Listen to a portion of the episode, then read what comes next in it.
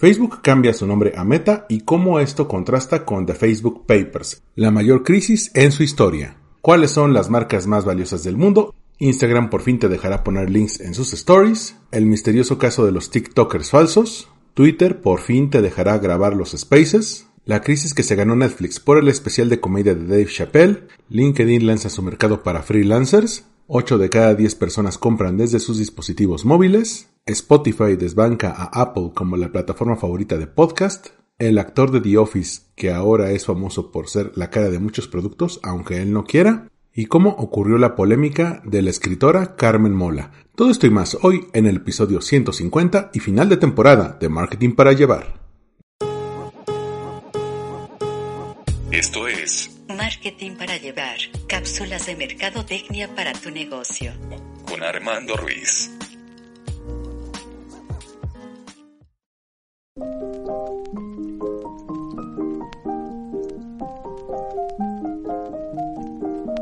Sí, el final de temporada.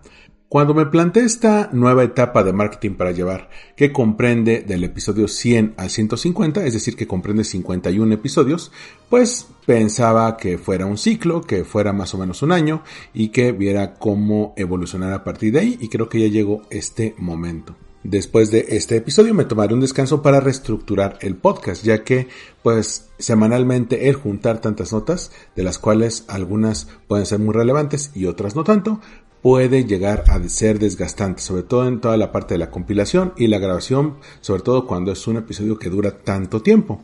Así que Marketing para Llevar regresará con otro estilo, con otros segmentos, con otras secciones que te siguen dando la información que necesitas sobre el mundo del marketing, pero de una manera más dinámica, de una manera pues menos extensa, que sea más fácil de escuchar, que puedas tener toda la información en la mano y que puedas disfrutar esto de una manera mucho más sencilla, sin necesidad de dedicarle una o dos horas a la semana, sino que sea mucho más sencillo de digerir. Así que este va a ser el último episodio de esta temporada. Yo soy Armando Ruiz y me encuentras en Twitter, Instagram y TikTok como Armando-MKT y también te sugiero que sigas a Marketing para Llevar en las plataformas en las que está presente, no solamente en formato podcast, lo vas a poder encontrar en todas las plataformas, a partir de esta semana ya está en Deezer también, y bueno, semanalmente también en YouTube, además de todas las plataformas de podcasting, también en Instagram ya están todos los audiogramas por si quieres conocer cuáles fueron los temas de cada episodio, si quieres volver a escuchar alguno de esta temporada, y en el caso de Twitter, como arroba mkt para llevar, así vas a poder seguir cada nuevo episodio, cada semana que publico un nuevo episodio, las notas que tienen que ver con lo que platicamos aquí. Así que, bueno, vamos con este episodio, el 150, y vamos a darle un giro al día de hoy. Eh, Normalmente empiezo con Update, las noticias de la semana, sigo con Spotlight y cierro con Focus, el tema de la semana. Hoy vamos a ponerlo al revés. Vamos a empezar con el tema de la semana.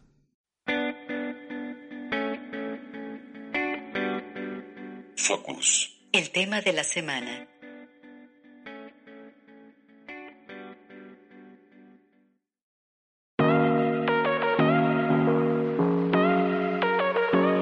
Y es que no podía ser de otra forma. El tema de la semana es ni más ni menos que la presentación de Facebook Meta. Ojo, aquí hay que puntualizar una cosa.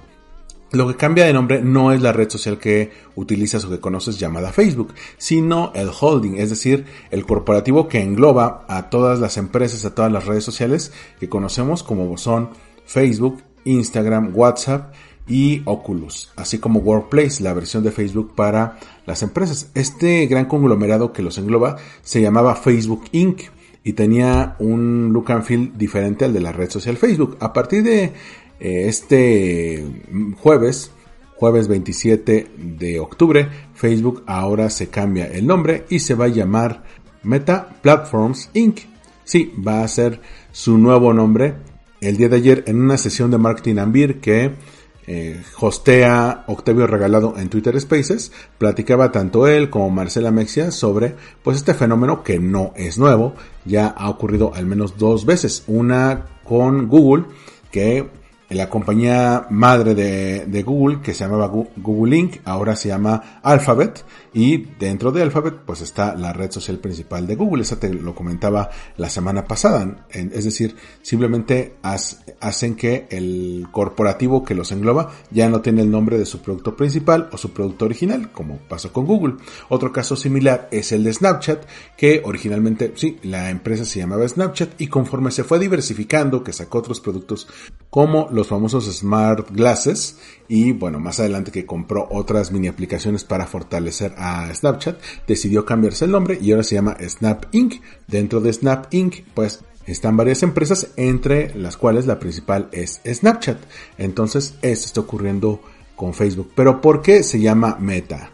Bueno, ya te había comentado hace algunos meses sobre esta obsesión de Mark Zuckerberg de construir lo que se conoce como el metaverso y de hecho lo mostró en un video algo creepy, para qué te voy a mentir, en el que mostró todas las posibilidades de este metaverso en 3D en el cual pues sobre todo Oculus y su nueva iniciativa Horizon van a formar parte importante. Imagínate ir a un concierto eh, de manera virtual poniéndote tus lentes eh, óculos, ¿no? O ir a un museo, o asistir a una clase, o estar en una junta de negocios, incluso eh, no teniendo un avatar idéntico a ti, sino tener un avatar personalizado, ¿no? Que dices, bueno, no quiero verme como me veo en la vida real, quiero verme como un caballero de armadura reluciente, o como un tigre, o como un gatito. Ah, bueno, eso lo van a permitir. El lanzamiento de este nuevo nombre, eh, que lo hizo el, propio Mark Zuckerberg, bueno, ya se había adelantado hace algún tiempo con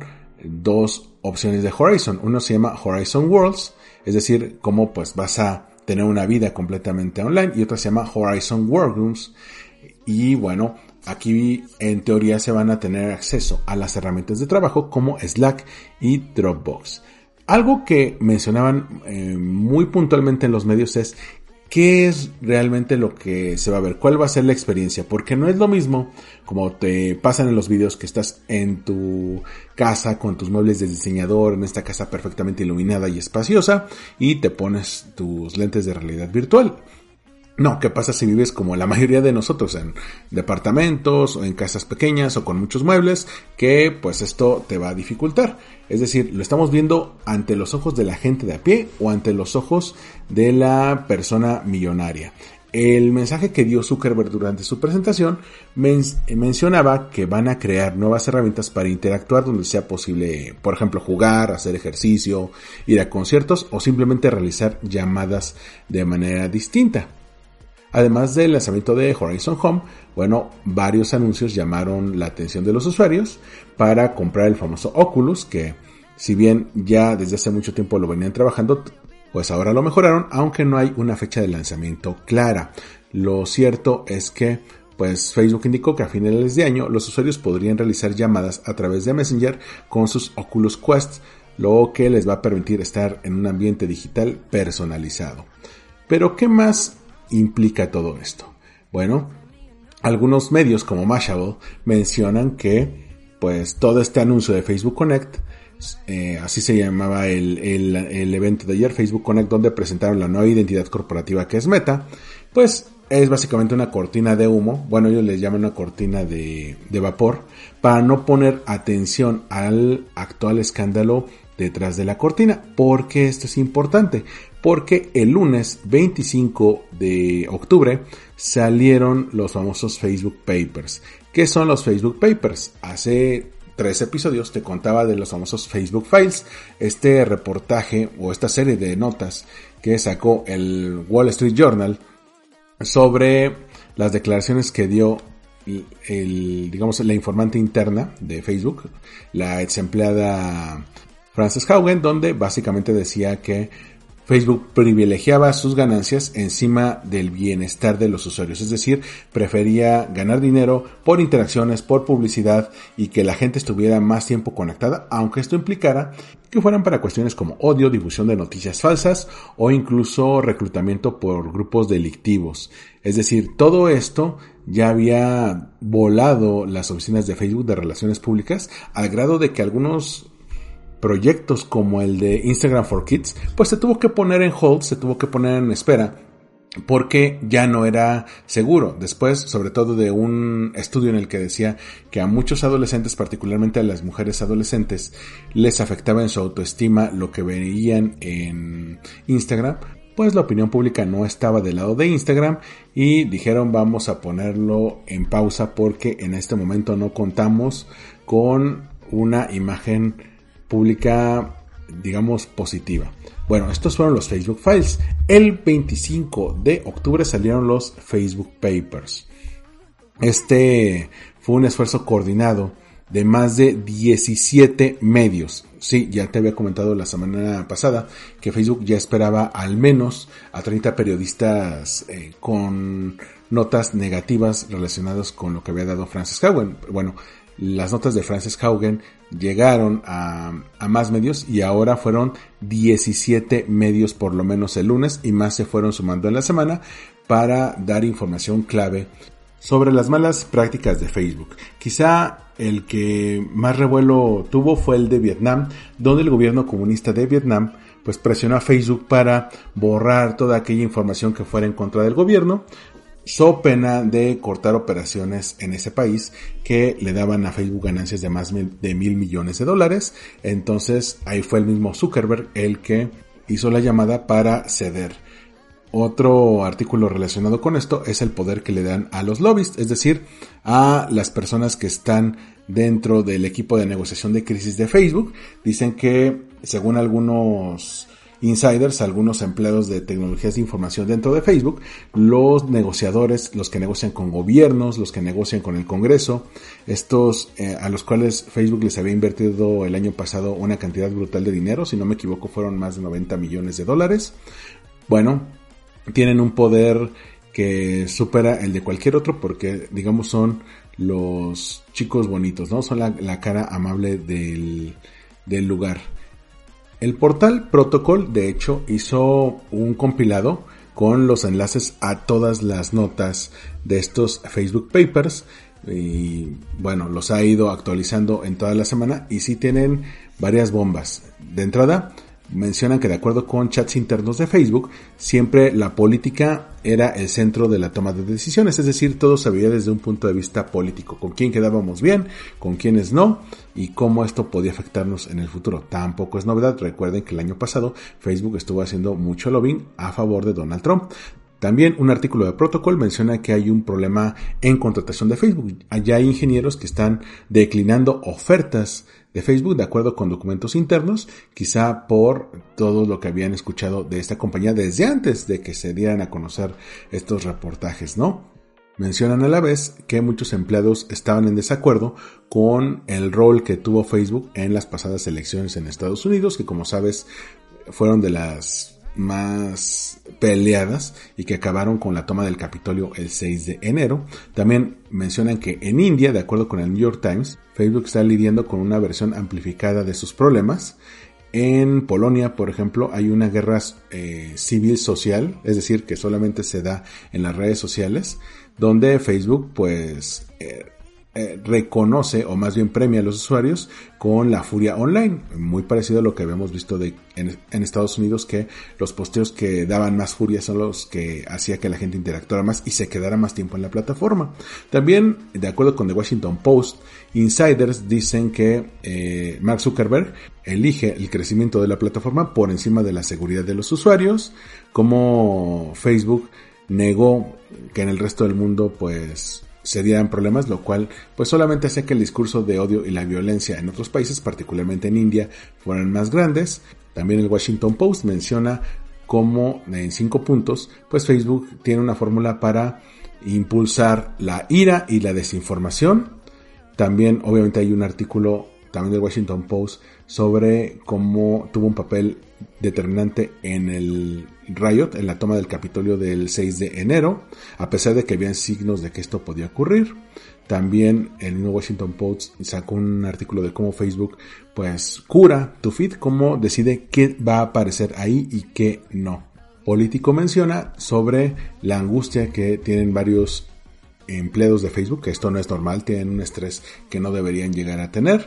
También Político menciona en un artículo cómo varios usuarios crean cuentas falsas para diseminar eh, noticias falsas, noticias que pueden llegar a afectar a otras personas.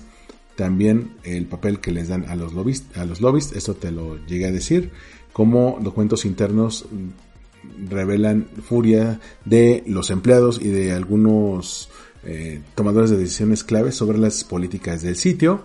Hay un artículo de NBC News que se llama Carol Jordi, cómo Facebook sabía la manera en que radicalizaba a los usuarios, es decir, que los llevaba hacia polos opuestos o muy radicalizados del espectro político, cómo sabían que estaban incitando la violencia en Etiopía, también de acuerdo con, con, CNN, cómo conocían que había un problema de tráfico de personas durante años y sin embargo no trataron de arreglarlo.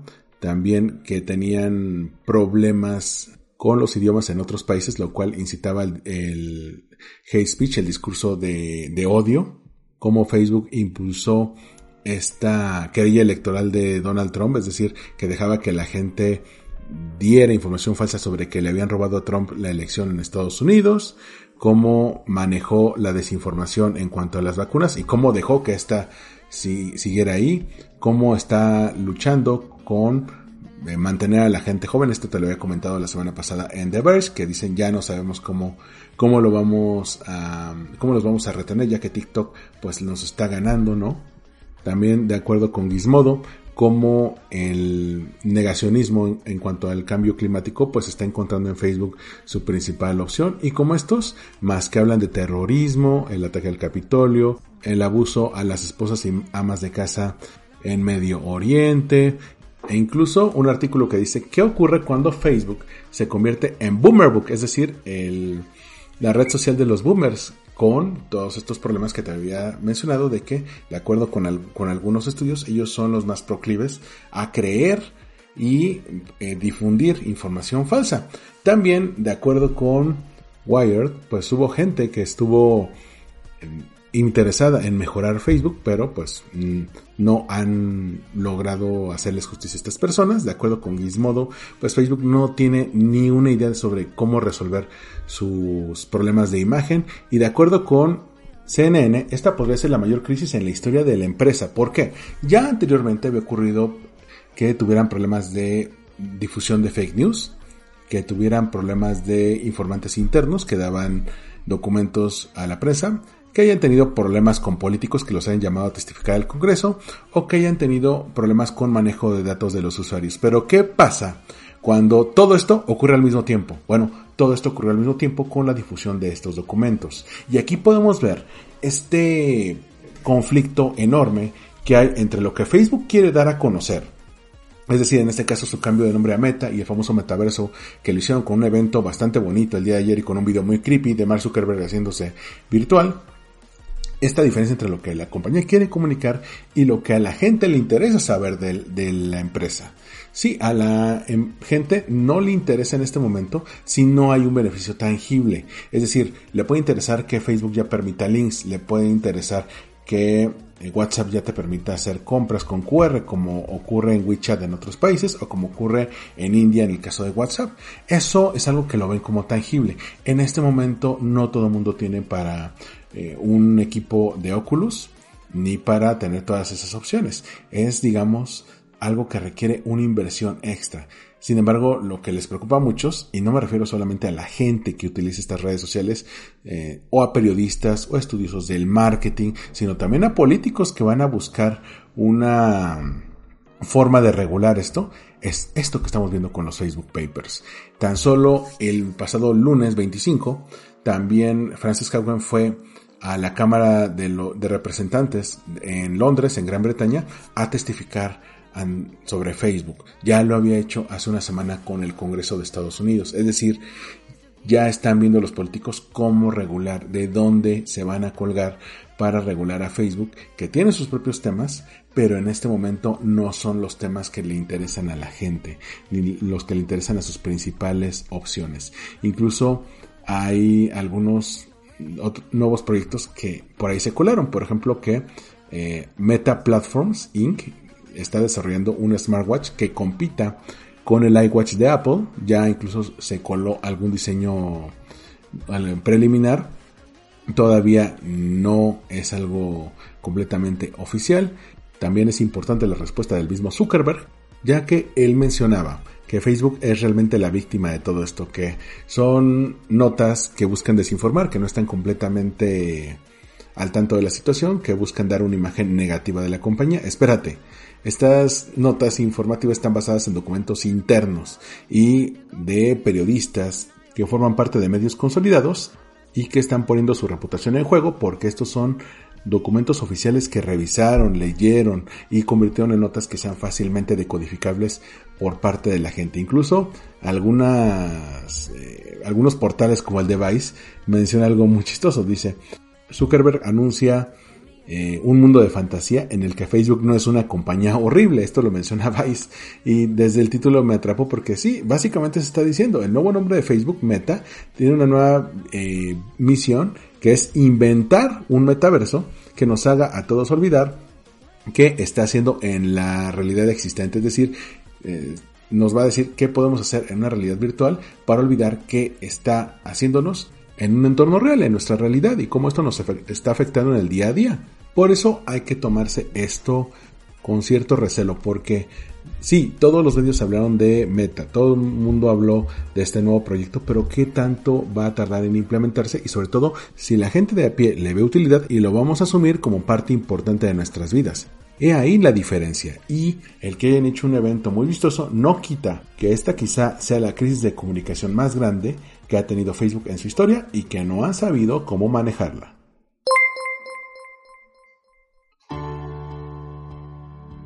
Quiero poner un tema adicional, un tema breve para que entre en esta parte de notas de la semana porque no saben dónde más meterlo. El caso de la escritora Carmen Mola, la escritora que no es escritora.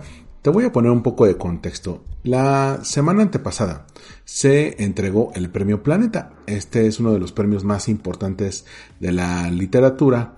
Es hispanohablante junto con el premio Alfaguara. Bueno, este año el premio subió de 600 mil euros a un millón de euros. ¿Por qué esto es importante? Porque ya se había mencionado mm, de parte de varios autores y de varios editores el problema con este tipo de premios, que muchas veces los premios ya son asignados con anticipación y solamente la ceremonia es un mero trámite, lo cual compromete la reputación de muchas empresas. ¿Qué ocurrió este año? Bueno, se lo dieron a una escritora que, bueno, escritora que había sido publicada desde, 2018, que había escrito varios, eh, varios libros de corte policíaco y bueno, se le entregó por un libro llamado La Bestia, el premio Planeta, en una ceremonia a la que fue incluso el rey de España, Felipe VI. Entonces, pues esperaba que esto fuera pues una ceremonia normal. El problema fue que no se presentó la famosa Carmen Mola porque Carmen Mola no existe. Carmen Mola en realidad eran tres escritores, tres guionistas, eh, los tres españoles que se llaman Jorge Díaz, Agustín Martínez y Antonio Mercero. Ellos estuvieron trabajando en conjunto para estos libros y sacaron este libro llamado La Bestia que compitió por el Premio Planeta y que acabó ganando.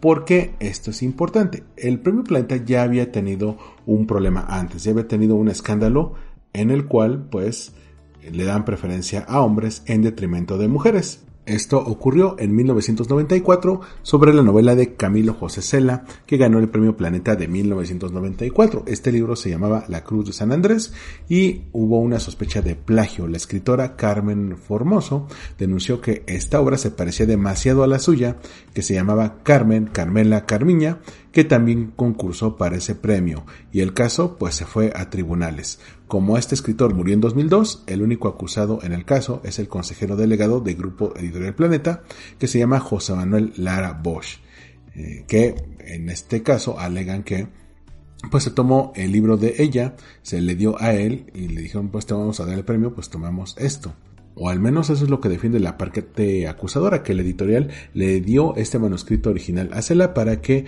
lo hiciera pasar como suyo. Y después se vio en un análisis de la Universidad de Barcelona que el libro de Cela era una transformación de la obra original que era de Carmen Formoso. Ya se estaba sospechando mucho de esto. En los círculos literarios se utilizaba mucho esto. Se suele decir entre los círculos que pues muchas veces los premios ya están designados, lo cual hace que en ocasiones se premie a gente que tiene mucho potencial para escribir a futuro o que pues ya son nombres consagrados que les pueden generar ventas. Lo cierto es que si bien esta parte de Carmen Mola fue un esfuerzo de marketing eh, que llamó mucho la atención porque no solamente fueron tres escritores que eh, se escudaron bajo un nombre falso, no, le crearon toda una historia, dijeron que era una mujer que estaba en sus cuarentas, que era maestra en un colegio en Madrid, que incluso tenía hijos y todas las entrevistas las hacía por correo electrónico para guardar su identidad. Es decir, le crearon todo, todo un background, toda una historia a, esta escritora falsa para pues llegar a, los estantes, a los anaqueles. Y a esto se unen las declaraciones de algunos otros escritores que dicen que se han tenido que hacer pasar por mujeres jóvenes e incluso mandar fotos de mujeres jóvenes diciendo que son ellos para que los pudieran publicar, lo cual habla muy mal de las editoriales, porque hay que tomar en cuenta que el mundo editorial no suele tener visión de negocio. La gente que está a cargo de las editoriales no lo ve como negocio, no busca crecer, eh, a veces es más cuestión de egos, a veces es más cuestión de de quién es el más famoso en cuestión cultural, no lo ven como una eh, opción de venta. Por eso cuando vemos un fenómeno editorial como el de Harry Potter o el de Crepúsculo o el de los Juegos del Hambre, pues vemos por parte de estas autoras, si ven casi todas son autoras, las, eh, las últimas sagas en los últimos 25 años que se han vendido más han estado escritas casi totalmente por mujeres, porque tienen una visión más a largo plazo en estos casos. Bueno, eh, cuando sale una saga así, inmediatamente se ponen a buscar cuál es la próxima saga copiona, ¿no? Me Too, y de repente ven que cuando salió Harry Potter salieron un montón de opciones así, cuando salió Hunger Games salieron un montón de opciones así, y Crepúsculo igual.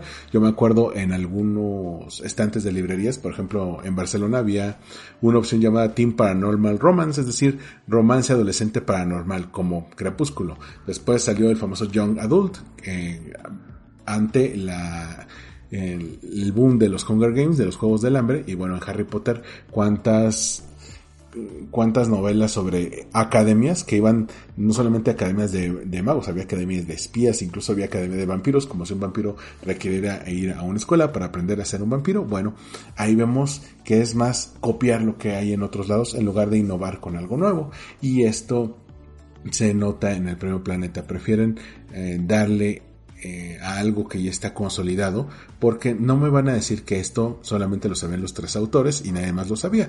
Bueno, ellos tienen a una manager, a una manager rusa. También cuando mandas un manuscrito a un premio de este calibre, aunque uses un seudónimo, tienes que poner en un sobre el nombre de los ganadores para que al momento de hacer todo el trámite administrativo pues sepan a quién se lo van a entregar. Entonces ahí tenían que poner el nombre de los autores. También como estos autores han sido publicados también por Alfaguara y que Alfaguara también tiene algo que ver eh, en este año con el premio Planeta, pues hablamos de que eh, aquí no hay sorpresa, aquí mucha gente lo sabía, mucha gente sabía que esto iba a pasar y creyeron los autores que se iban a salir con la suya, porque esto se ha convertido en un escándalo, porque de acuerdo con cifras oficiales que recoge María Ramírez, la editora del medio de noticias español, el diario.es, en una nota del análisis de este escándalo en The Washington Post, más del 60% de los autores en España son hombres, es decir, menos del 40%, estamos hablando de, un treinta y tantos, un 34, 35%, son mujeres. Entonces, encima, pues han habido muchas iniciativas para fomentar y darle difusión a la obra de mujeres, por ejemplo, librerías que son solamente de autoras, de autoras femeninas, o librerías de cadena que tienen sus mesas de libros escritos por mujeres y que tuvieron durante muchos años a Carmen Mola y otros casos de librerías que en cuanto se enteraron de la verdad años antes decidieron quitar esos libros y regresarlos a Alfaguara en este caso. Ahora Planeta también tiene este problema porque Planeta tiene una cadena de televisión que es Antena 3, que ya compró los derechos de las obras de Carmen Mola para adaptarlos en series. Y si bien hay gente que dice que J.K. Rowling hizo lo mismo para la inversa, es decir, que se puso un nombre masculino para sus libros después de Harry Potter, que algunos títulos, de hecho, los escribió con el seudónimo de Robert Galbraith. Yo me acuerdo cuando fui a Londres y pues estaban los libros y abajo le pusieron un letrero escrito a mano que decía Robert Galbraith is J.K. Rowling. Es decir, como no se vendían, pues, pero tenían buenas reseñas, pues tuvieron que poner que era J.K. Rowling para incentivar las ventas y aún al día de hoy que la BBC compró los derechos de los libros de Robert Galbraith, aparece como autor Robert Galbraith a pesar de que es J.K. Rowling. También el mismo caso de J.K. Rowling es muy paradigmático porque ella quería poner la saga de Harry Potter pues con su nombre, Joan Rowling o Joan Caitlin Rowling y le dijeron no, ponte J.K. Rowling porque los libros de mujeres no se venden tanto. A ese nivel de machismo está el sector. Y si lo contrastamos con lo que te dije, que más del 60% de los autores son hombres, pues ¿qué espacio le dan a las mujeres? Esto ha levantado toda una polémica porque pues los libros de Carmen Mola pues eran muy impulsados por círculos eh, de lectoras feministas y ahora pues se sienten engañados. Realmente el problema no es tanto eh, pues la fachada, sino que todos, no solamente los autores, sino sus representantes literarios, su gente literaria, eh, las dos editoriales que en este caso son eh, Planeta y Alfaguara, bueno, Random House, y que también Antena 3 en una posible compra, pues parece que lo sabían y engañaron a todos y a la gente no le gusta sentirse engañada. Y en este caso en un tema tan delicado que hablamos de las oportunidades iguales, de la equidad de género en el mundo editorial, es todavía más delicado. No podemos irnos con eso, sobre todo con el historial que ya tiene la editorial. Regresando a lo que publica en The Washington Post María Ramírez, ella hace algunas observaciones muy importantes. Primero, que los tres autores y su agente literaria, que es mujer, montaron toda una estrategia de marketing en torno a una identidad falsa basándose en clichés como el de la idea de que las mujeres no escriben thrillers sangrientos y que de hacerlo probablemente les daría vergüenza admitirlo. Algunos lectores ahora dicen que siempre pensaron que Mola era un hombre debido al nivel de crueldad plasmado en sus libros. Otros escritores, por otro lado, afirman que sabían esto desde hace un tiempo y culpan a la prensa española por no hacer bien su trabajo. Incluso el caso de una librería feminista esta librería feminista ubicada en Madrid, llamada Mujeres y Compañía, decidió enviar las novelas de Mola de regreso al editorial porque dice Mola más que los señores no lo ocupen todo. Mola haciendo referencia a que mola es decir, es, es genial o es muy bueno, ¿no? Sí, esta no sería la primera vez que tanto lectores como periodistas caerían en un truco de marketing como esto, pero eh, les digo, sigue siendo decepcionante que pues no se sigan estos estándares básicos de verdad y que la gente se sienta engañada, que se sienta timada por esto, ¿no? Y que ya había ocurrido antes. Algunos autores como George Eliot, pues en realidad es una autora que se puso nombre de hombre para publicarse. Esto es algo muy común en el eh, ámbito de las escritoras y rara vez ocurre al revés. Por eso es que este tema ha sido tan polémico. Spotlight, temas para dar seguimiento.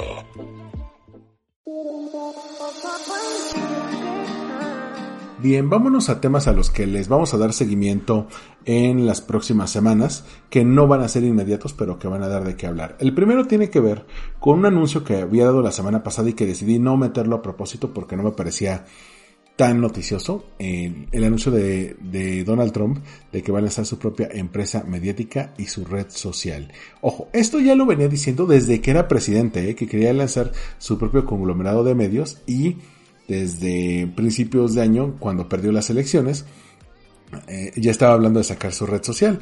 Ojo, pudo haber hecho eh, pues otra labor pudo haber sido el mecenas de Parler, que es esta red social que tiene a muchos de las personas que lo apoyan, pues pudo haber sacado un canal, pero debido a que ha estado bloqueado prácticamente de todas las redes sociales, eh, recientemente un juez falló a favor de Twitter de que se mantiene bloqueado bueno, él decidió que va a lanzar un conglomerado de medios que obvio se iba a llamar como él, porque él le pone su nombre a todo, porque egocéntrico, se va a llamar Trump Media Technology Group.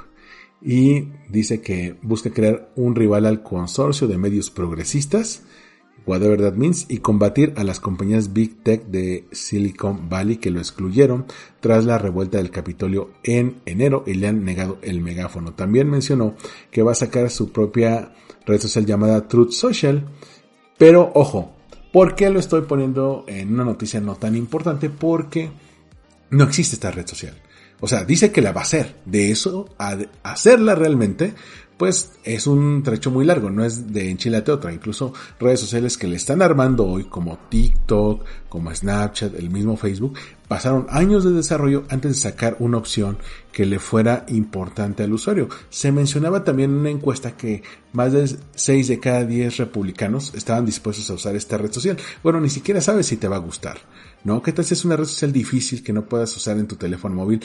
Todavía no lo sabemos. Estamos sacando notas de humo.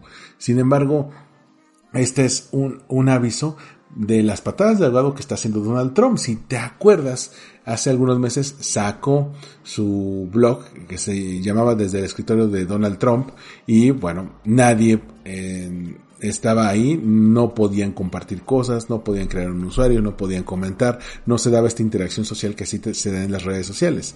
Que esto lo vayan a, a hacer y se vaya a convertir en un, en un mega hit, porque no es solamente que lo usan en Estados Unidos, es como lo usan en otras redes sociales. Y Twitter tenía esta ventaja que ya tenías un público creado, que era la red social favorita de Trump. Entonces, si bien eh, puede que genere un nuevo competidor, yo digo, ¿por qué no mejor le invertí ese dinero a Parler, que ya estaba constituido, que ya tenía a esa base de clientes, eh, en lugar de crear una red social desde cero? Es como, por ejemplo, ¿te acuerdas cuando las grandes empresas de medios, o sea, los portales o los periódicos como el New York Times, el Washington Post, El País, el Universal, Clarín, bueno, todos sacaron sus apps cuando eran estos tiempos de transición de las Blackberries a, los iPhones, que todas sacaron sus, sus apps para leer las noticias desde ahí y luego y luego nos dimos cuenta que no era así, que preferíamos que tuviéramos un buen navegador web desde el cual se leyeran las noticias, desde nuestros teléfonos. No necesitábamos 80 apps para leer 80 medios. Con que tuviéramos una app que pudiera leer todos, en este caso el navegador, funcionaba muy bien. Eh, es decir, estas empresas le invirtieron millones a apps que al final la gente acabó no utilizando. Lo mismo siento que ocurre aquí. En lugar de invertirle a una red social que ya existe, que ya tiene usuarios y que tiene mucha gente que lo apoya, pues decide crear una desde cero. Y es la razón por la que Snapchat no le ganó a Instagram. Y es la razón por la que Instagram no le está ganando a TikTok.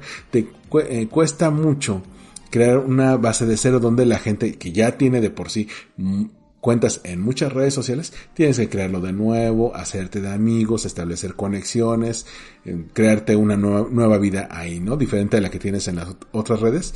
Y sí, hay muchos que dicen, hay que flojera, prefiero quedarme con Facebook. Entonces, sí, es una noticia que pues se menciona de pasadita, pero de esto a que se saque el año que entra, pues aquí nos vemos para ver qué ocurrió en aquel entonces. Hay una razón por la que no soy muy fan de Shark Tank. Una de ellas obviamente es Patricia Armendaris por sus declaraciones políticas y la otra es Rodrigo Herrera. ¿Por qué? Pues porque aunque es un empresario bastante bueno, pues tiene un desconocimiento muy grande del marketing. Y me acuerdo una vez una junta que tuve con él en la cual mencionó que su gran objetivo de estrategia digital para la marca, para Genoma Lab, era, y lo pongo en palabras textuales, crear su propia Yuya. Es decir, querían crear sus propios influencers y pues a base de contenido, a base de videoblogs que íbamos creando, pues hacerse de una comunidad para no tener que pagarle a influencers externos, sino que tener sus propios eh, influencers en casa. Obviamente el proyecto no funcionó porque acabó siendo muy caro porque contrataron actores para este fin y pues los actores van a actuar lo que tú les digas que hagan, pero no les va a salir natural. Esto me llegó a la cabeza por un reportaje que sacó Vox sobre los TikTokers falsos. Mencionaron una nota de un tabloide de, The Mirror en, en, el Reino Unido que publicó una historia sobre las apps de citas y citaron a una creadora llamada Sydney Plus que dice que trabajaba en uno de estos sitios. El problema es que la tal Sydney Plus, que es, eh, bueno, lo describen como una mujer rubia de veintitantos, no existe, es una actriz y este artículo va más allá, habla sobre esta nueva forma en que muchas marcas quieren crear su propio universo del estilo de Marvel, del MCU, pero de puros creadores de, de TikTok, es decir, contratan actores, les crean un perfil, van generando este tipo de, de contenido, pero afines a, a esta marca. Particularmente para esta nota sacan el caso de la compañía Forefront, una compañía de tecnología, entretenimiento y medios enfocada en eh, crear este tipo de TikTokers falsos. Eh, de hecho, entrevistan a uno de sus cofundadores, un ex guionista llamado Ilan Benjamin. Esta compañía dice que ha sacado al menos 22 historias o arcos de personajes, es decir, que ha creado personajes con todas sus propias historias y ocho de ellas han estado mm, activas desde la primavera. La historia de esta que te digo, Sydney, bueno, eh, incluso mencionaron que eh, tiene eh, el descubrimiento de que el fiancé, el prometido de su hermana, la estaba engañando, mientras que tiene, tienen a otro perfil que se llama Oli, que es un hombre trans, y que descubre que su padre también hizo la transición. Es decir, les crean toda una historia a estos TikTokers para que puedas decir, bueno, pues es real, no hay forma de que lo hayan inventado. De hecho, Benjamin dice, estamos básicamente creando un universo estilo MCU de personajes en TikTok. Algunos tienen éxito y otros no. Y complementa, es el estilo que tenemos de crear historias que parezcan argumentos de temporadas de series de TV, es decir, que les vas creando todo un arco durante una temporada como si fuera una serie de TV y que es realmente lo que hace que el personaje sea amado y que las audiencias los quieran. De hecho, la compañía ya obtuvo 1.5 millones de dólares en capital semilla, entonces pues no le va tan mal. Entre los personajes que también llegaron a crear para TikTok está Tia, que descubre que su novio es de la realeza africana, órale. Carmen, una mujer que se describe como una sugar baby y una bimbo, es decir, como una, ya saben, mujer super sexy. Chris, que es padre y también es un veterano del ejército de los Estados Unidos. Y uno llamado Billy Jundos, que es un fuckboy financiero, entre otros. De hecho, estos cuatro que te menciono, pues los pusieron que convergieran en la vida real en Los Ángeles para participar en un premio de mil millones de dólares. Ojo, como el juego del calamar. Además esto sirvió como revelación, la revelación estrella de esta compañía de Forefront y me, e incluso hicieron que estos personajes fueran host en un evento en Zoom para mostrar que todos ellos existían en un mismo universo, sí, como los de Marvel, y que fueran actores. En total, estos personajes eh, tienen entre seguidores, eh, entre los cuatro, 1.9 millones de seguidores y 281 vistas en sus videos en TikTok. Ojo, esto no es nuevo. En TikTok desde, 2006 ya se hablaba de creadores de influencers falsos. En YouTube, de hecho los que te conté al principio, los de Genoma Lab también son de 2006, pero pues le tienes que meter un montón de tiempo para lograr esto y que metieran a guionistas ayudaron pues mucho para, para que esto se convirtiera en algo en algo fuerte, ¿no? Incluso Forefront le mencionó al portal Fast Company que es un plan en el que van a obtener ganancias hasta el largo plazo y van a planear incluso licenciar las voces de estos personajes a otras compañías cuando los hagan ya completamente virtuales y mediante la inteligencia artificial e incluso van a o buscan hacer dinero con una especie de modelo de suscripción para vender boletos a eventos en vivo en los cuales estos personajes van a ser sus estrellas, van a ser, eh, digamos, los que van a, jalar boletos, ¿no? Dice, ¿por qué no puedo salir con Harry Potter? Esto es básicamente lo mismo, ¿por qué no pueden eh, tener una cita virtual con alguno de mis personajes? Este artículo me llama mucho la atención porque no veo raro que más marcas le apuesten a esto en un futuro. Por último, en los temas de Spotlight te voy a traer la última crisis de Netflix. Hubo protestas de empleados y activistas LGBTIQ afuera de las oficinas de Netflix por el especial de Dave Chappelle, ya que querían mostrar su repudio al especial más reciente de este comediante que se llama The Closer, que se estrenó el pasado 5 de octubre y provocó pues toda una rebelión también de empleados y que bueno, ellos mencionan que Netflix normalmente es una empresa que promueve la total transparencia y la libertad de expresión. Además, al menos tres empleados han sido suspendidos por haber hablado en voz alta su molestia con este especial que se encuentra entre los 10 títulos más vistos de Netflix en Estados Unidos. De hecho, la gente que se manifestó dijo que no estaba en contra de las bromas de Chappelle, sino que estas bromas fueran defendidas por el Consejo de Administración y los chairmans, los empresarios del mismo Netflix. Incluso actores como Dan Levy, que es escritor y, co-creador de Schitt's Creek, y Elliot Page, que sale en Umbrella Academy, apoyaron esta manifestación, que aunque fue pequeña tuvo momentos de tensión porque llegaron otros manifestantes a hacer una contraprotesta de cancelar la cultura de la cancelación y las bromas son graciosas y que las vidas negras trans importan también. Es decir, hubo un choque a partir de ahí. También esto llama la atención porque un medio llamado Embed de Substack, pues hace un análisis de una cuenta que se llama Most de Netflix. Hay que tomar en cuenta que Netflix tiene muchas cuentas corporativas. Eh, si tú sigues, por ejemplo, en Twitter, sabrás que hay un Netflix para anime, hay un Netflix para dramas coreanos, hay un Netflix geek, hay un Netflix para comedias románticas y hay uno para, eh, digamos, diversidad LGBTQ. Una de ellas es Most. Y aquí se un análisis de qué ocurre con las cuentas corporativas cuando la gente que maneja esas cuentas no está de acuerdo con las políticas de la empresa. Y pasó lo que eh, se podrían imaginar que pudo haber pasado. Es decir, eh, estas cuentas hablaban abiertamente a nombre de la persona que estaba detrás de esta cuenta, no desde el punto de vista corporativo. Entonces, ¿qué ocurre cuando tú como Netflix no puedes, digamos, conciliar este tipo de cosas? Reed Hastings, uno de los hombres clave en la programación de Netflix, pues menciona que va a dejar el especial por defensa de la libertad de expresión, pero aquí bien vale la pena poner esto, no desde el punto de vista si debe o no ser cancelado, yo creo que debería estar ahí, si están las de Luis y Kay, ¿por qué no deberían estar? Sin embargo, ¿cómo maneja Netflix este tipo de cuestiones? ¿Qué pasa cuando muy parecido a lo que decíamos con el caso de Facebook al principio de este podcast, qué pasa cuando la gente no está de acuerdo en las decisiones que toma una empresa a nivel personal. Que dices, esto contrasta contra mis valores personales. Lo que está haciendo la empresa en la que trabajo no va de acuerdo a lo que yo pienso. Y esto nos lleva a otros temas más a largo plazo como la gran renuncia, pero esto ya lo veremos más adelante. De momento hay que tomar en cuenta esto. Netflix aquí ya vio lo que es una crisis interna que se puede convertir en una crisis externa. Update. ¿Qué ocurrió en marketing esta semana?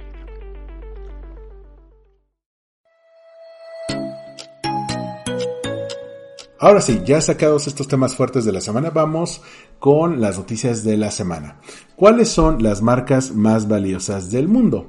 Bueno, Brand Finance, como ocurrió el año pasado, también ya sacó su listado de cuáles son las marcas más valiosas del mundo para este año.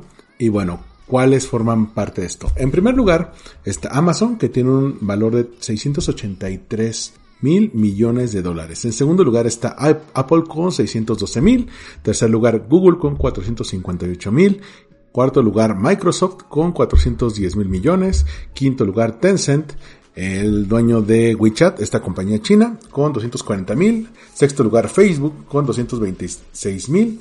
Y bueno, ya en el séptimo lugar está Alibaba, otro gigante chino que pudo haber despegado, está en 196 mil. En octavo lugar Visa, noveno lugar McDonald's, décimo lugar Mastercard. Y bueno, ya ahí en adelante hay otras empresas que, que van sumándose.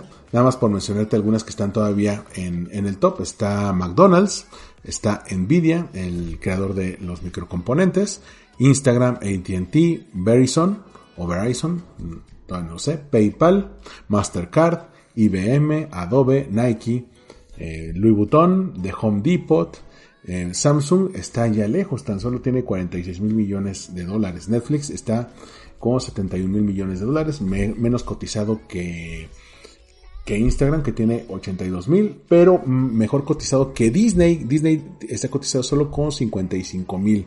Y TikTok está muy lejos de Facebook, solamente tiene una cotización de 43.500 millones de dólares contra los 226 mil de Facebook, pero bueno, aún así ya está en el listado. Te voy a dejar la lista completa para que le eches un, ojo.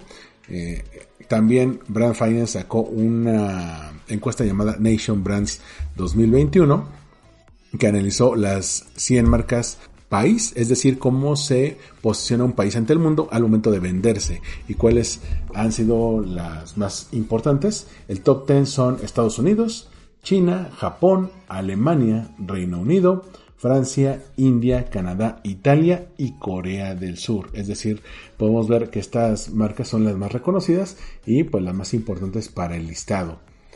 Ahora, ¿cuáles son las marcas más fuertes? Bueno, las marcas eh, más fuertes, es decir, que se mantienen con mínimos movimientos y que no tienen una tendencia negativa son Suiza, Canadá, Holanda, Singapur, Alemania, Australia, Dinamarca, Noruega, Suecia y Nueva Zelanda. Es decir, aquí podemos ver que también las marcas países son importantes porque, pues entre otras cosas, atraen turismo, oportunidades de negocio y se ven como las primeras opciones para hacer negocios, invertir o viajar. Activision, esta empresa especializada en videojuegos, no ha podido encontrar una salida a la espiral de escándalos que ha tenido por acoso sexual y discriminación al interior de la empresa. De hecho, el CEO de la compañía, Bobby Kotick, pues anunció que van a dar ciertos pasos para cambiar las prácticas laborales tóxicas y de paso intentar modificar la imagen de este estudio de videojuegos Activision Blizzard. De acuerdo con una carta que el directivo envió a los empleados, bueno, la empresa adoptará una política de tolerancia cero ante el acoso, que no había antes, bueno, y renunciará al arbitraje en casos de acoso sexual y discriminación por motivos de género. Estas medidas pues fueron planteadas meses después de que Activision Blizzard recibiera varias demandas de agencias gubernamentales donde acusaban a la compañía de permitir una cultura laboral tóxica, pues proliferaban conductas como acoso sexual, abuso, discriminación y represalias. Sí, es una crisis que ya se estaba cargando Activision, me lo estaba comentando el otro día Adri, porque lo confundí con eh, otra empresa, Ubisoft, que tiene una eh, un John Venture, una serie con Apple, pero bueno, este es el caso de Activision y a ver cómo se logra saldar. Vámonos a noticias de TikTok. Sí, de acuerdo con un estudio de Real Eyes, los creadores que tienen un tamaño mediano, es decir, que no tienen tantos seguidores, es decir, que no son de los top, son quizá la mejor opción, la más efectiva para hacer alianzas de marca. Sí, es posible que las cuentas más grandes no siempre son las mejores y cuando hablamos de marqueteros tratando de usar TikTok, bueno, vamos a buscar a los creadores que mejor empoderen nuestras marcas.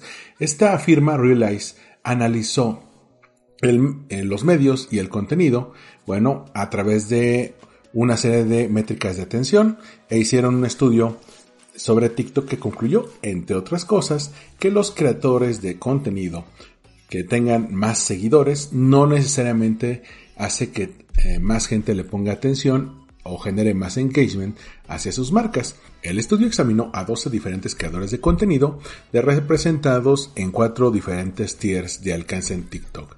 Uno que tenía hasta un millón de seguidores, el tier 2 que tenía de 1 a 10 millones, el tier 3 de 10 a 50 millones y el tier 4 con más de 50 millones de seguidores pusieron a prueba tres videos de marca por creador para un total de 36 campañas. Estos videos iban de los 10 segundos hasta el minuto de duración y se midió la efectividad viendo la capacidad de capturar la atención en los primeros segundos, que tanto retenías la atención de la audiencia y la habilidad de eh, decodificar y poner en tu video el mensaje de la marca para generar este engagement emocional. Bueno, ¿qué encontraron? Que los creadores del tier 1, eh, que estaban alrededor de los 540 mil seguidores, y los que estaban en la parte más baja del tier 3, es decir, de los que estaban alrededor de los 11 millones de seguidores, generaban el mejor nivel de atención en contraste con los que tenían muchos más seguidores. Así que normalmente pues el que tengas muchos seguidores no va a significar que vas a tener la mejor atención, sobre todo en TikTok, donde lo que importa es el contenido. Bueno, continuando con notas de TikTok, el portal Social Media Today reporta que TikTok está poniendo a prueba una nueva opción llamada eh, Tips para algunos creadores de contenido seleccionados.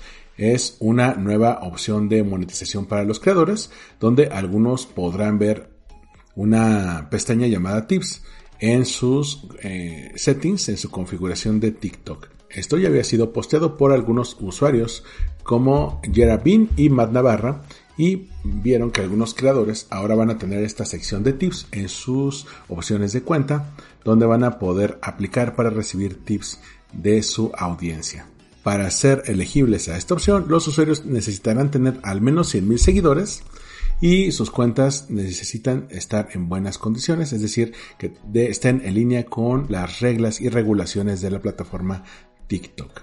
Por último, para cerrar esta opción de TikTok, la misma red social lanzó ahora una lista de cuáles son sus creadores más influyentes en una gran lista de influencers. Sí, contrario a lo que está haciendo China que prohibió las listas, bueno, ahora un nuevo micrositio de la app de TikTok busca amplificar el nivel de influencia de estos en esta lista que se llama The Discover List. Esta iniciativa busca que nosotros descubramos, que ellos también reciban mayor promoción y se pueda amplificar su mensaje. Hay cinco categorías grandes en estos creadores. Uno son los changemakers, es decir, los que hacen un cambio. Los segundos son los iconos, es decir, aquellos creadores que tienen una misma cultura dentro de ellos mismos o que han creado una gran cultura. La tercera son los innovadores, los que le dan un nuevo giro al arte, la moda, la belleza y más. La cuarta son los foodies, aquellos que van más allá en el espacio de la comida. Y los la última categoría son los originators o los originadores, creadores que han comenzado, por ejemplo, eh, bailes virales, sonidos virales, estéticas y más. Entonces estas cinco categorías ya se encuentran disponibles en tiktok.com diagonal creator-discovery.list donde vas a poder encontrar esta nuevo tipo de listas que se lanzó el martes 26 de octubre, donde vas a poder ver al menos en un principio 50 creadores y estas 5 categorías se espera que suban a 10 en los próximos días. Así que si quieres saber quiénes son los creadores a los que debes seguir para conocer más de ellos y que TikTok te eche una manita con ellos, bueno, ahí vas a poder encontrar la lista de TikTok Discovery. Vamos a noticias de Twitter. Twitter está ahora lanzando la opción, por fin, que te va a permitir grabar spaces y compartirlos en Twitter. De acuerdo con información de The Verge, esto ya se está poniendo en algunas cuentas seleccionadas. Esta opción de Record Spaces ya empieza a andar por ahí, que te va a permitir no solamente grabar el space, sino que también lo puedas compartir en un tweet. Entonces, si tú eres un host, bueno, ya vas a poder tener tanto la opción del chat como la de grabar y compartir tus transmisiones. Ojo, esto está limitado solamente a un número de hosts muy específico y solamente en iOS y se supone que en algunas semanas va a estar disponible para todos los hosts en los spaces. Esto también implicará que va a aparecer un nuevo icono avisándole a los usuarios que el space está siendo grabado. Ya no lo vas a tener que poner manualmente, justamente como pasaba con el hashtag hace algún tiempo o con los arrobas. Bueno, ahora va a ser en automático y los hosts van a tener acceso a sus grabaciones durante los 30 días posteriores a la emisión de este space. Así que, bueno, ya lo vas a poder tener. También pueden decidir borrar esta grabación y Twitter dice que va a mantener las grabaciones hasta 120 días en sus servidores para checar si hay algún tipo de contenido abusivo o de odio. Así que bueno, por fin ya llegó lo que estábamos esperando, sobre todo los que quieren llevar este space y que no muera ahí, sino que lo lleven a un podcast, que lo lleven a YouTube, todo esto puede funcionar. También TweetDeck, esta herramienta que compró Twitter para organizar los tweets, bueno, también ya sacó un hilo en el cual te puede decir cómo TweetDeck te puede ayudar a organizar el contenido que te importa para tus spaces. De entrada puedes crear listas de eh, asistentes, la gente que puede llegar a ser en algún momento tus coadministradores o los speakers, la gente que quieres que comparta el link de spaces y las cuentas que usan tus hashtags para hacer tus listas y decir estos son, digamos, mi equipo que me va a ayudar en esto. También puedes usar la columna de búsqueda para encontrar tweets relevantes para compartir en tu space y así y que la gente los pueda seguir con hashtags y puedes mantenerle un ojo a las notificaciones, a la columna de notificaciones para ver quién te está tuiteando preguntas. Es decir, si todavía no está el chat, pues puedes revisar eso.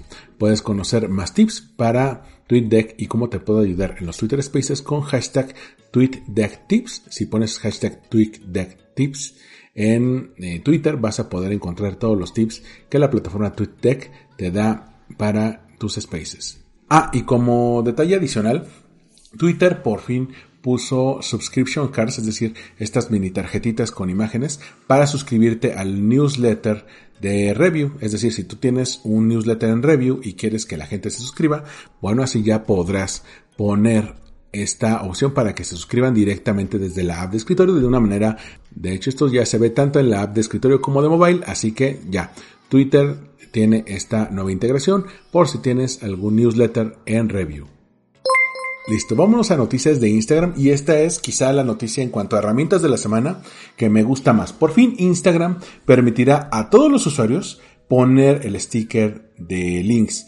porque esto es importante? Porque antes solamente se podía para aquellos usuarios que tenían más de 10.000 seguidores, es decir, influencers ya de cierto tamaño, con cierta comunidad, pero si tú a lo mejor eras un nano influencer o un micro influencer y querías llegar a ese público, pues no te daban esa opción. Bueno, por fin, desde esta semana ya vas a poder agregar links en tus stories sin importar cuántos seguidores tengas para que quienes te sigan pues puedan llegar ahí ya puedes poner links a tu negocio a tu blog a tu podcast a tu video para que la gente lo pueda conocer esto es importantísimo eh, y también es importante la manera en que Instagram lo pone en su comunicación ellos ponen bueno estamos expandiendo el compartir links en stories para todos y dicen bueno esto va de acuerdo a la equidad la expresión y la capacidad de habilitar a los usuarios. Y yo me quedé así de, bueno, pero ustedes pusieron esa regla en primer lugar. Esa regla no debería existir. Es esta necesidad de hacer que la gente no se salga de Instagram,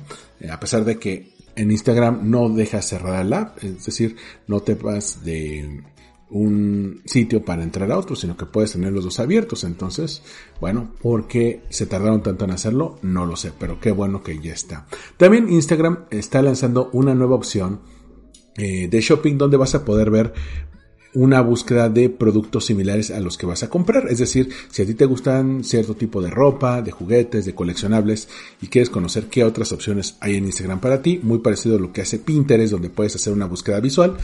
Bueno, Instagram ya la va a tener para que tú puedas hacer esta búsqueda para productos similares a los que estás comprando y que no te quedes solamente con una opción. Y por último, quizá esto ya lo notaste, pero ya están los posteos colaborativos en Instagram. Estos ya los había mencionado hace como tres meses, que permitía que más de un usuario se adjudicara la autoría de un post en el feed. Es decir, si por ejemplo estás tú y tu novia y ambos ponen una foto con los dos, entonces puedes eh, decir que los dos lo postearon y van a aparecer los links de ambas cuentas en la parte de arriba de ese post para que vean que esto es una opción colaborativa, pero también en cuanto a marcas, también un, imagínate un influencer en conjunto con una marca son coautores de un posteo, entonces ya le da mucha más publicidad a ambas cuentas y un influencer puede decir, oye, pues eh, yo tengo dos millones de seguidores eh, con una colaboración tuya, pues a mis seguidores les va a aparecer también tu cuenta y también se pueden suscribir. Entonces, esto puede ser muy buena opción para colaboraciones entre usuarios. De hecho, esta herramienta se llama así Collabs. Entonces, ya llegamos a una era de un Instagram mucho más social. Otra de las grandes noticias de la semana viene de LinkedIn. LinkedIn por fin lanzó su marketplace de servicios de manera global. ¿Por a qué me refiero con este marketplace? Para aquellos que son freelancers, aquellos que quieren dar a conocer sus habilidades para proyectos pequeños. Bueno, por fin lanzó esta plataforma para freelancers llamado Service Marketplace, una nueva característica dentro de LinkedIn que va a permitir a la gente eh, publicitarse, publicitarle así a sí mismos para obtener proyectos en corto plazo y también para las personas que están buscando contratar a ellos. ¿Qué tal si buscas a un diseñador? ¿Qué tal si buscas a un escritor, a un ghostwriter, a un ilustrador, a un community manager por proyecto, todo esto te puede funcionar. Y están compitiendo con otras dos redes sociales especializadas en freelancers, que son Fiverr y Upwork. Así que esto pinta bien porque LinkedIn ya no es solamente para buscar trabajos formales, sino que están atendiendo a este mercado de freelancers cada vez más grande, que todavía se expandió más por la pandemia y que quiere trabajo. Noticias sobre podcast. Por fin, Spotify desbancó a Apple en Estados Unidos como la principal plataforma de podcast. Porque esto es importante, porque mucha gente utilizaba Apple Podcast porque los iPhones son los teléfonos más vendidos en Estados Unidos, son una abrumadora mayoría. Y el que Spotify sea la plataforma principal ahora habla de que, por un lado, hay una muy buena adopción de esta app y segundo, que Apple Podcast tiene que mejorar mucho. No lo ha hecho y eso que es una aplicación pionera, es la que está desde 2004, si no me equivoco. Bueno, de acuerdo con su reporte de ganancias del Q3, es decir, del tercer trimestre, por fin lo superó, es decir, alcanzó los 28.2 millones de usuarios de podcast al mes contra los 28 millones cerrados de Apple Podcast, es decir, apenas lo rebasó por poquito, pero sí, ya lo rebasó. Entonces, para un mercado importantísimo como el de podcast en Estados Unidos, que Estados Unidos sigue siendo el mercado número uno, esto es importantísimo. The Verge reporta cuál va a ser la estrategia de YouTube hacia el podcasting. De hecho, mencionan que YouTube se va a poner serio con esta parte del podcast. Te comentaba la semana pasada que esto era solamente rumores, pero ahora The Verge puede confirmar esta información. Dicen que Google ha contratado a alguien para liderar toda esta parte de los esfuerzos de podcast, de acuerdo con un informante de la compañía que confirmó que Kaichuk ha sido contratado o contratada, porque no sé qué sea, para manejar el cada vez más amplio volumen de podcasts existentes y las relaciones con la plataforma de YouTube, porque como todos sabemos, hay podcasters que prefieren subir su podcast también a YouTube para poderlo monetizar. Entre las cosas que el artículo supone que podría ocurrir es que Google a través de YouTube también sea un lugar para hostear podcasts, para que los puedas tener ahí. Hay que tomar en cuenta que en 2020 Google dijo que 15% de la gente que escucha música en la plataforma también lo hace en el background, es decir, que no necesariamente está viendo el video, sino que lo tiene ahí simplemente para la música. Así que es una muy buena opción para, digamos, hacerle la competencia a Spotify y a Apple Podcast. Para cerrar esta parte de podcast, Spotify ya en sus charts de podcast, es decir, cuáles son los podcasts más escuchados, ya incluyó a países de América Latina, particularmente Argentina, Brasil, Chile, Colombia y México. Vas a poder saber cuáles son los podcasts más escuchados en cada uno de estos. Por ejemplo, en México los más escuchados están La Cotorrisa, Relatos de la Noche, Leyendas Legendarias, El Horóscopo de Hoy, Crónicas Oscuras, Nada que Ver, Inglés desde cero, Creativo, Historia para tontos, La Corneta y Se Regalan Dudas. Eh, obviamente esto va a variar en cada uno de estos. Por ejemplo, en Argentina, entre los primeros están Un Mundo Maravilloso, está La Cruz, está Concha Podcast. ¿Por qué Concha Podcast? Bueno, ya. Bueno, Argentina, ¿verdad? Y Entiende tu mente. Mientras que en Chile está uno que se llama Gueona que crecí y el horóscopo de hoy también están a partir de ahí. Entonces vas a poder ver cuáles son los podcasts más escuchados en estos países latinoamericanos también. También Anchor anunció que por fin permitirá subir video podcast para Spotify, muy parecido a lo que ha hecho desde hace años Apple Podcast, es decir, vas a poder subir no solamente podcast de audio, sino también video podcast. Entonces ya vas a tener esa opción si lo tuyo es el video. Y por último, se entregaron los premios TV y novelas del podcast, es decir, los premios Ondas. No voy a poner quienes ganaron porque, como te decía, los premios TV y novelas, si tú los conoces aquí en México, son premios que en teoría deberían premiar la televisión y realmente acaban premiando Televisa y esas producciones de Televisa, ¿no? En el caso de los premios Ondas que se entregan en Barcelona, España, son hechos por la cadena SER, que a la vez son de Prisa, entonces solamente premian a producciones de Prisa en varias partes del mundo. Por ejemplo, aquí en México han llegado a premiar en otros años a Marta de Baile, que está en W Radio, que es de Prisa Radio, o a Caracol Radio en Colombia, que también es de Prisa Radio. Entonces, realmente no es que premien lo mejor del podcast, premian lo mejor de sus podcasts. Pero a fin de cuentas, ¿a quién le importa? A nadie. Noticias sobre Clubhouse. Los moderadores eh, de salas de Clubhouse por fin van a poder compartir enlaces externos. Ya ves que en Twitter puedes compartir algunos tweets para complementar lo que estás mencionando. Bueno, ahora los hosts de salas de Clubhouse van a poder fijar un enlace al inicio de cada sala para que pues la gente pueda conocer de qué te estás hablando, informarse y así poder emitir una opinión. También Amazon está preparando su propia competencia a Clubhouse. De acuerdo con información de The Verge, esta nueva aplicación está en las etapas iniciales y este competidor de Clubhouse está buscando convertir a los hosts en auténticos DJs.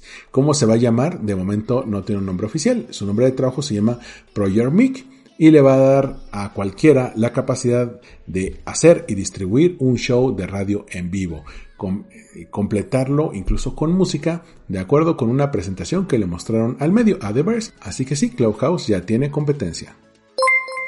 Sobre noticias de Pinterest, quizá la noticia más importante porque no ocurrió es que PayPal anunció que ya no tiene interés en comprar Pinterest, entonces pues ¿qué se le va a hacer? Es un anuncio que tenía a muchos del ámbito de redes sociales muy emocionados, por lo que podría ocurrir a partir de aquí. Al final no ocurrió e incluso en Pinterest se está hablando que se está reestructurando para atraer a posibles nuevos compradores, pero bueno, al menos saben que son valiosos. Y de acuerdo con información de TechCrunch, Pinterest también va a tener una pestaña más TikTokable, más tipo TikTok, para poder ver videos, es decir, videos que complementen las imágenes que ya puedes encontrar ahí, los GIFs, los videos cortos, y anunciaron un fondo de 20 millones de dólares en recompensas a creadores, es decir, Creator Economy, como lo está usando Instagram, como lo está usando TikTok ya van a dar una nueva opción, un incentivo para que la gente monetice los videos que vaya subiendo a Pinterest. Sobre todo hay que tomar en cuenta que en Pinterest puedes poner enlaces y puedes poner e-commerce, así que ahí hay una muy buena opción para aquellos que quieran complementar estos videos con una tienda e-commerce.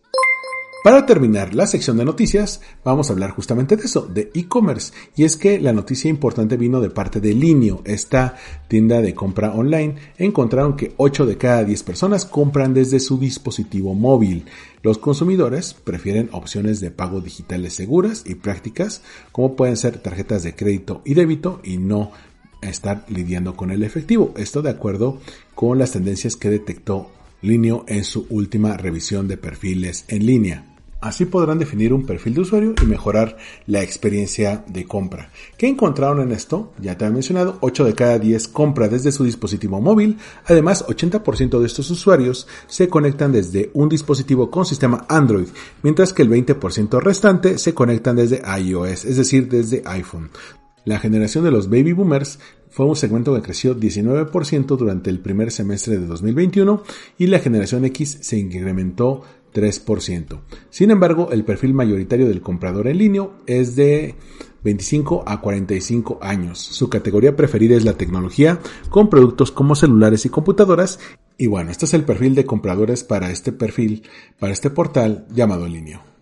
Esto coincide con una nota que trae Reason Why con el informe publicado con WARC y elaborado por la empresa Bazaar Voice en la cual descubrieron que los consumidores prefieren descubrir nuevos productos online en lugar de hacerlo en negocios físicos. De acuerdo con este estudio de Bazaar Boys, eh, que recopiló información de 9.082 individuos en seis mercados diferentes que son Estados Unidos, Reino Unido, Alemania, Francia, Canadá y Australia, de forma digital encontraron que el 61% de los encuestados utilizan Internet para descubrir nuevos artículos en lugar de acudir físicamente a los establecimientos. Además, 64% de los consumidores aseguran que les resulta más sencillo buscar y descubrir productos en Internet.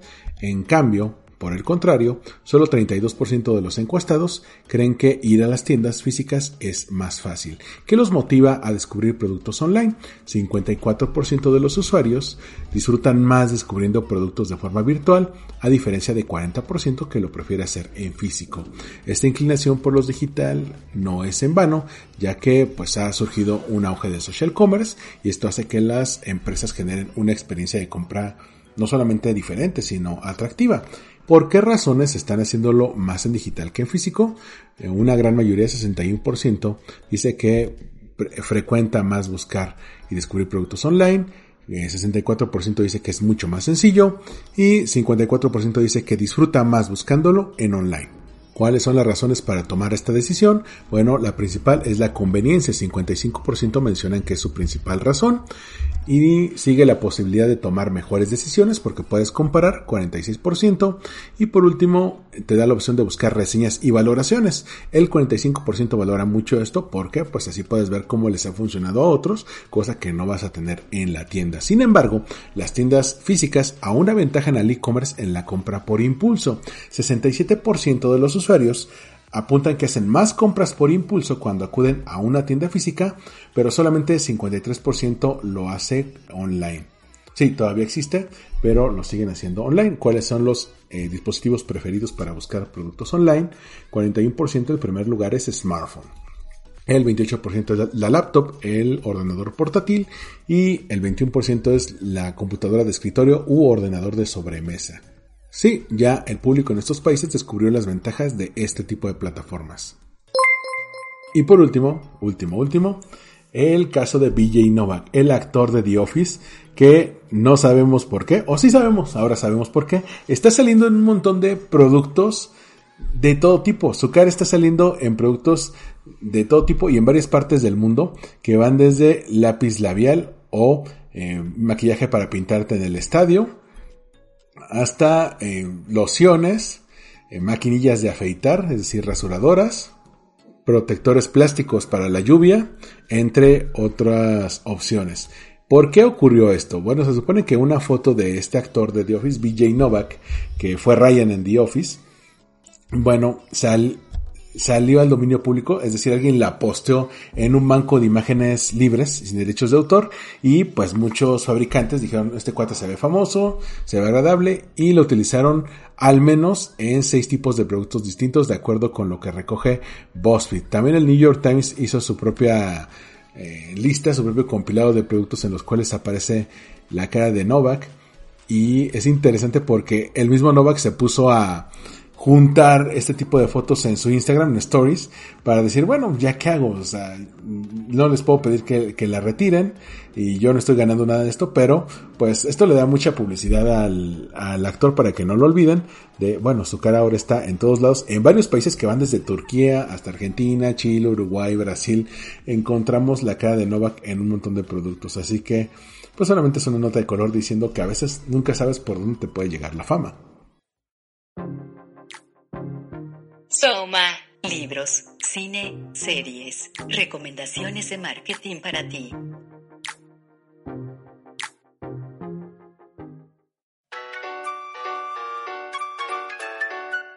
Cerramos con Soma, el último Soma de la temporada, así que te voy a, recomendar un libro de Tom Fishburne llamado Your Ad Ignore Here. Tu anuncio será ignorado aquí.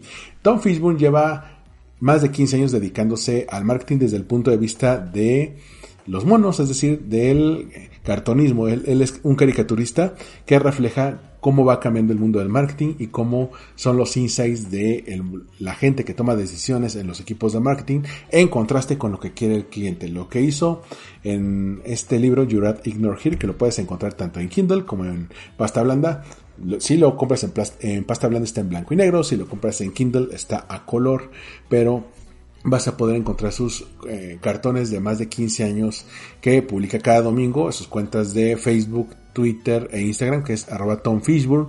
Ahí vas a poder encontrar sus famosos Marketoon Studios. Entonces, si quieres conocer un poco más cómo ha evolucionado el marketing y cómo a veces somos unos absurdos en nuestras decisiones de compra y nosotros como marketeros en nuestras estrategias, te recomiendo mucho este libro.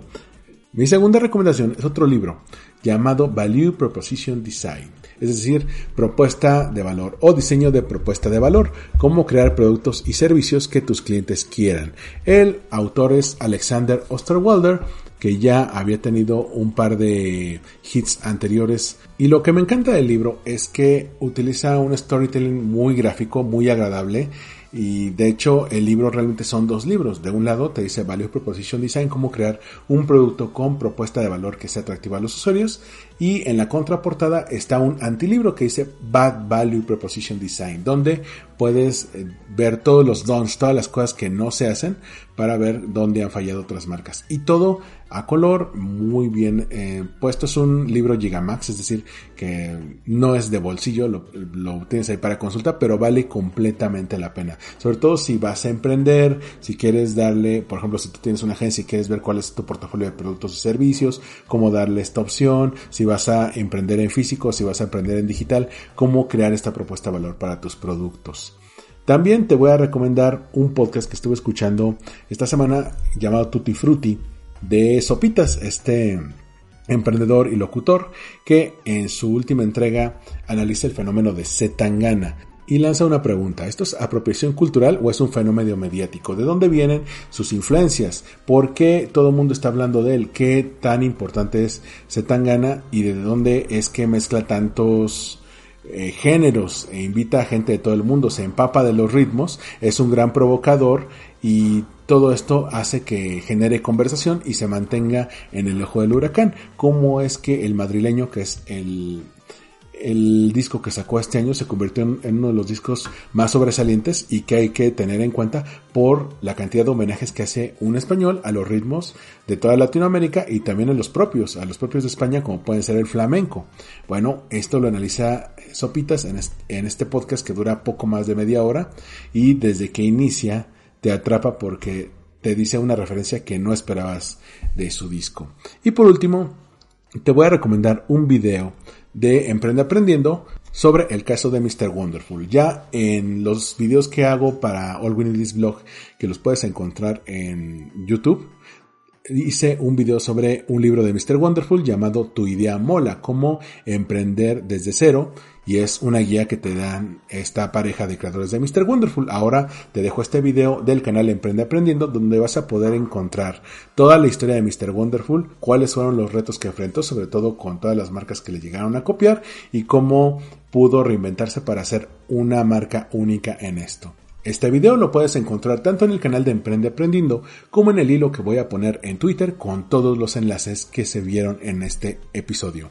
De mi parte sería todo, yo soy Armando Ruiz, me encuentras en Twitter, Instagram y TikTok como Armando-MKT y nos vemos y nos escuchamos en otra temporada de Marketing para Llevar. Hasta la próxima.